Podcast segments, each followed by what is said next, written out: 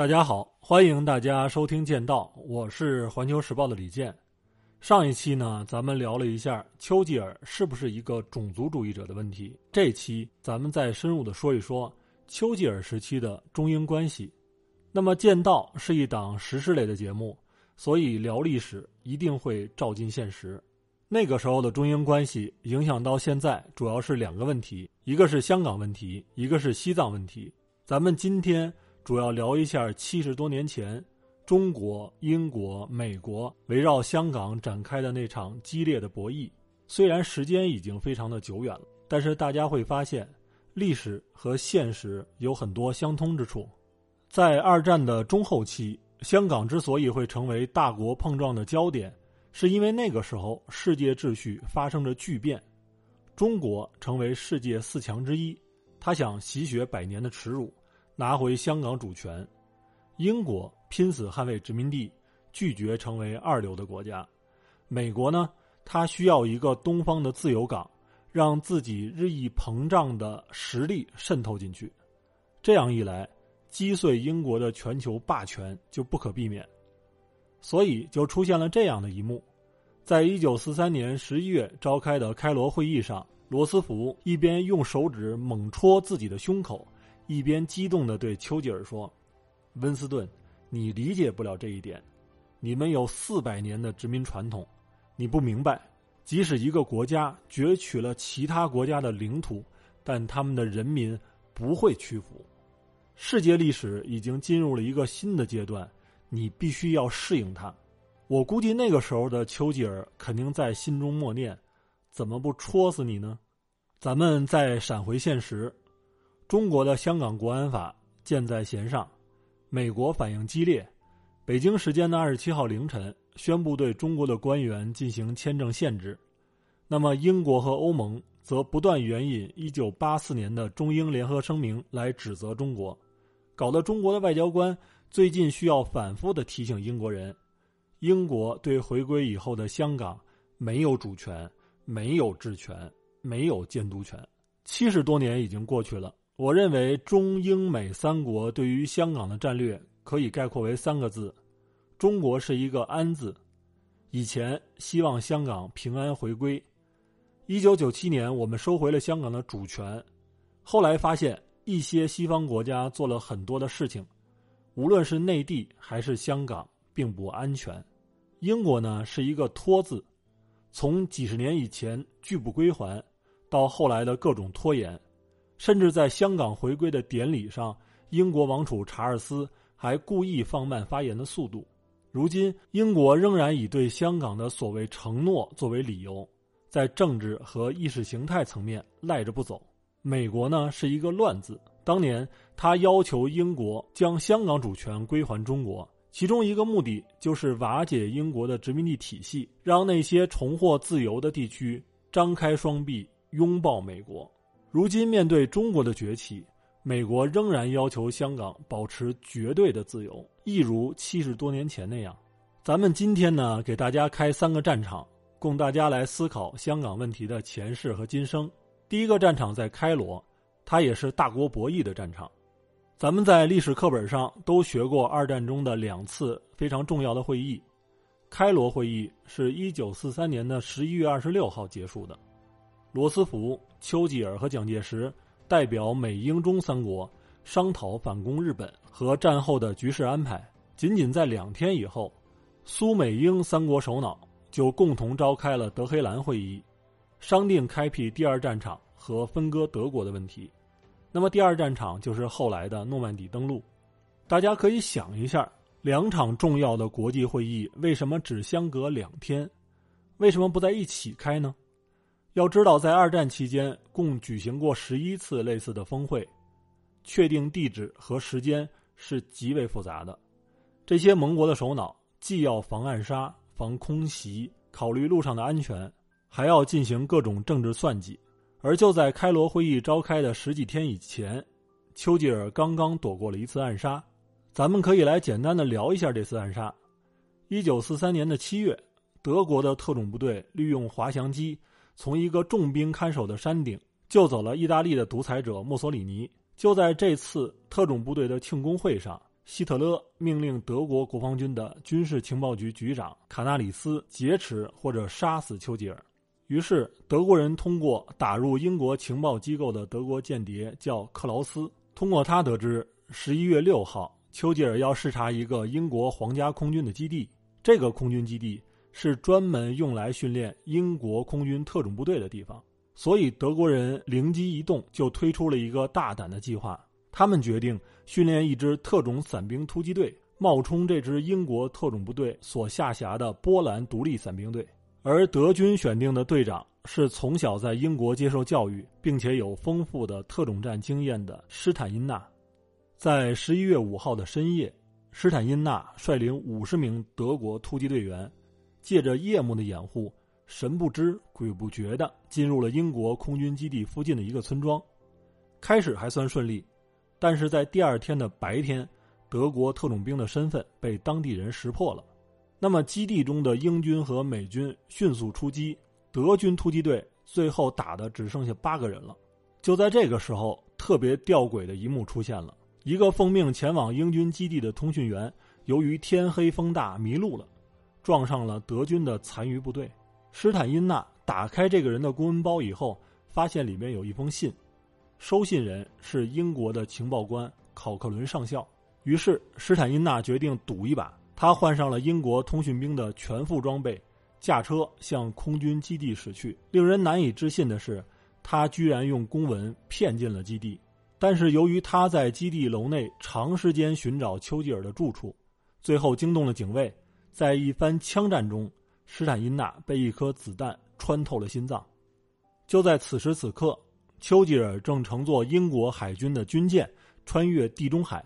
前往刚刚被英军收复的岛国马耳他。原来，根据中美英三国首脑共同商定的计划，将于十一月二十二号在埃及首都开罗召开开罗会议。为了迷惑德日情报部门，保证首相以及三国首脑会议的安全，英国情报部门向英军空军基地发出了首相将亲临视察的密电。而在英军基地的内部，也确实有一位首相。他就是英国著名演员福斯特。他不但外貌长得像丘吉尔，也善于模仿丘吉尔的一举一动。说完这次暗杀，咱们再转回来。其实，美国总统罗斯福是极力主张四国领导人一起来开会的，但是斯大林一再拒绝和蒋介石共同参会。综合起来看，原因有三个：一是苏联与日本在一九四一年签署了苏日中立条约。那么这个条约一方面对中国的危害是特别大的，涉及所谓的满洲国和外蒙的问题；另外一方面呢，苏联和日本都不想两线作战，所以他们利用这个条约来减轻自身的压力。斯大林认为，如果与蒋介石共同参会的话，苏联对日作战的意图就会过早暴露。事实上，直到一九四五年欧战结束以后，苏联才在盟国的催促下宣布对日作战。第二个原因是一九四一年的一月，那个时候美英就确立了先欧后亚的战略原则，也就是先拖住日本，死锤德国，把德国锤趴下以后再揍日本。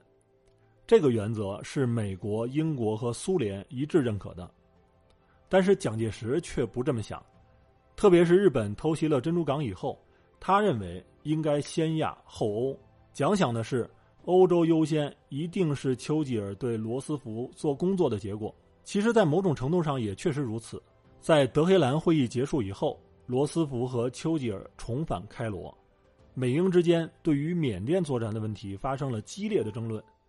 丘吉尔要求把反攻缅甸的力量抽调用于诺曼底登陆，罗斯福没有办法，最后只能妥协，从而背弃了对蒋介石的承诺。三是，在德黑兰会议上。为了换取苏联对日作战，美英在没有通知中国的情况下，同意苏军可以在战争结束后进入中国的不动港大连，并称大连可以在国际监督下成为自由港。像这种内幕交易，各方显然不希望中国代表的参与。那么这三个原因聚合在一起，说明了一个什么问题呢？它说明在美苏英中四国博弈中，中国处于劣势。而中国与苏联和英国之间有很深的矛盾，那么，到底是谁希望中国成为世界大国呢？显然是美国总统罗斯福。在战略层面，罗斯福主张打破旧秩序，建立以美国为主导的世界新秩序；而丘吉尔希望二战结束以后，恢复以势力均衡为基础的那种世界的旧秩序。所以，罗斯福认为，在击败日本以后，中国无疑是远东最大最强的国家。美国的扶植会得到回报。另外，美国计划用联合国来重塑战后的国际秩序，那么亚洲大国的参与必不可少。第三，中国的崛起可以遏制苏联，所以罗斯福不顾苏联和英国的反对，要把中国塑造为世界四强国之一，这才有了开罗会议，中国成了世界舞台上的 VIP。咱们在这个地方说一个小插曲，那就是宋美龄一九四三年二月访美，她在参众两院发表的关于中国抗战的演讲，不仅演讲获得了巨大的成功，而且美国对中国的态度也发生了改变，大量的援华物资被运往中国。那么客观来讲，宋美龄的能力和魅力应该是比较强的，但更重要的因素是，罗斯福希望宋美龄在美国取得成功。所以，宋受到了国宾级的待遇，在白宫居然住了十一天。在美国的战略层面，一直有一种孤立主义的倾向，因为美国的地理位置实在是太好了，基本上谁打仗都打不到美国本土。所以美国人不喜欢参战，他喜欢干什么呢？两头卖军火，跟两边做生意，看着双方消耗的差不多了，再下山摘桃。所以，一九四一年十二月七号，日军偷袭珍珠港；八号，德国向美国宣战。美国人都搞不明白为什么要去打德国，军方还得对官兵进行实施教育，办各种展览，告诉大家德国法西斯是多么的灭绝人性。那么，宋美龄在美国演讲的时候，就问美国政要和普通人：“德国人往你们这儿扔炸弹了吗？”美国人说没有。宋美龄说：“那不就结了？”德国一颗炸弹都没有扔，你们派大军去削他干什么呀？美国在珍珠港死伤了三千多人，为什么不去削日本人呢？这种说法把很多美国人的火都拱起来了，纷纷要求美国政府欧亚并重，死锤日本。后来连罗斯福都有点吃不消了，但宋美龄却一战成名。他在信中与蒋介石一直是兄妹相称的。那段时间，宋美龄身心俱疲，蒋嘘寒问暖。据说宋美龄在回国的时候，蒋经国亲自接机，而且十分亲热的用浙江方言喊了一声“母妈”。在以前，小蒋通常是私下称宋为蒋夫人。后来，两个人时而斗法，时而亲近，甚至最后蒋介石的死都与宋美龄有直接关系，令小蒋幽怨不已。宋美龄是二零零三年去世的，享年一百零六岁。在咱们这个节目中，经常给大家讲美国的松哥，那时候就在美国担任驻美记者，是他帮助协调中国领馆人员前往祭奠宋美龄的。讲完这个插曲，咱们再回过头来说丘吉尔，他对于罗斯福帮中国成为大国的做法是难以接受的。因为中国的强大必然会威胁到英国人在远东的殖民利益，最重要的是两点：一是香港问题，二是印度问题。当时有一种说法，印度是英国王冠上最耀眼的宝石，香港是第二耀眼的宝石。那么蒋介石一方面强力支持印度的民族解放运动，这本身就令英国非常不满了；另外一方面，蒋虽然没有在开罗会议上直接跟丘吉尔说要收回香港，但是他希望罗斯福转达自己的意思，而罗斯福也确实直接要求丘吉尔把香港归还中国，然后再由中国把它变成自由港。那么丘吉尔就说了，英国人不会因为任何人的强迫而放弃他的任何合法的属地，不管是香港、新加坡还是任何别的殖民地。在一九四五年四月，美国驻华大使赫尔利出访英国的时候，谈及了香港的问题。丘吉尔说：“只有跨过我的尸体，才能从英帝国的手中拿走香港。”而丘吉尔其实并没有闲着，他在几次的国际会议中都支持苏联在战后驻军大连和旅顺。他认为这样一来，香港问题就不那么突出了。咱们说完第一战场开罗，下面来说一下第二战场香港。香港的发展史咱们就不赘述了，在这里给大家先埋个伏笔，那就是香港的地理位置使得它的文化属性与中国东南沿海地区更为接近，和中原文化的差异很大。它既受到中华文明的影响，也受到海洋文明的影响，还被英国殖民统治了一百五十六年。那么海洋有什么样的属性呢？它既是坦途，也是险途。通过海洋可以到达世界的很多地方，但是也可能葬身海底。所以，海洋文明激励着人类的冒险精神。而香港的特殊位置和它的特殊历史，使得它成为少有的冒险者的世界。以后咱们开香港专题的时候，可以再做一个系统的讲述。为什么说香港是战场呢？咱们先来讲一下英国对华态度的转变。一九三七年，日本发动全面的侵华战争以后，英国的注意力依然基本上都放在欧洲，所以他在中国又熟练的搞起了绥靖政策。连英国驻华大使在从南京到上海的路上，遭到日本战机的扫射而受伤，后来也在英国的抗议声中不了了之了。但另一方面，英国也不会坐视自己的在华利益不断被日本抢夺。他虽然表面上中立。但香港的殖民当局有意放松管制，使得香港成为了三大基地：一是军火和作战物资的转运基地，二是难民接纳基地，三是抗日宣传和抗日力量的秘密运作基地。在中国全面抗战爆发以后，中国军队在津浦铁路的沿线和南下的日军进行了反复的鏖战。那么，随着战局的变化。中国军事物资的运输成为了一个巨大的问题。那个时候，粤港线成了最重要的转运通道，其中的广九铁路成为重中之重。一九三八年的一个统计说，进入中国的军需物资有百分之八十是从香港进入中国内地的，而日本军方的说法是，香港正成为中国进口军火的储存仓库，所以日军一边空袭广州。切断中国军火北运之路，一边对英国施压。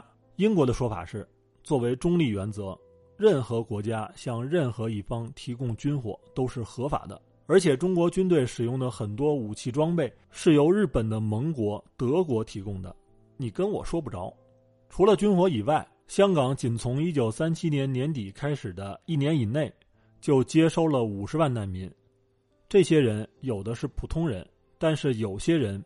并不普通，比如像上海的青帮头子杜月笙，他在淞沪会战的时候积极抗日。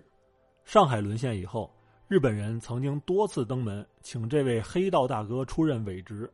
杜后来秘密前往香港，他一方面遥控上海的青帮参与军统的锄奸行动，另外一方面以红十字会副会长的身份为抗日募款。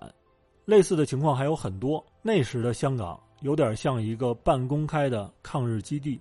由于香港的地位极为特殊，他成为当时迁往重庆的国民政府和英美沟通的唯一的门户。所以日军先是占领了广州等这些地方，围困香港。后来在偷袭珍珠港的第二天，也就是一九四一年十二月八号的凌晨，军事进攻香港。十八天以后，港英当局投降。八路军驻香港办事处主任廖承志。在周恩来的指示下，把被困在香港的矛盾、邹韬奋等这些文化界的人士、民主人士和他们的家属，一共八百多人救出香港。在这里呢，咱们需要提一下，就是在廖承志等人的建议下，毛主席后来没有让四爷打下香港，而是留着他作为新中国与外界沟通的一个窗口。咱们今天要说的第三个战场是抗日战争胜利以后的。国共内战战场，就在日本宣布无条件投降之前，中国的国民政府和英国政府其实都开始暗中准备怎么样从日本人手中接收香港，双方也都制定了和香港有关的作战计划。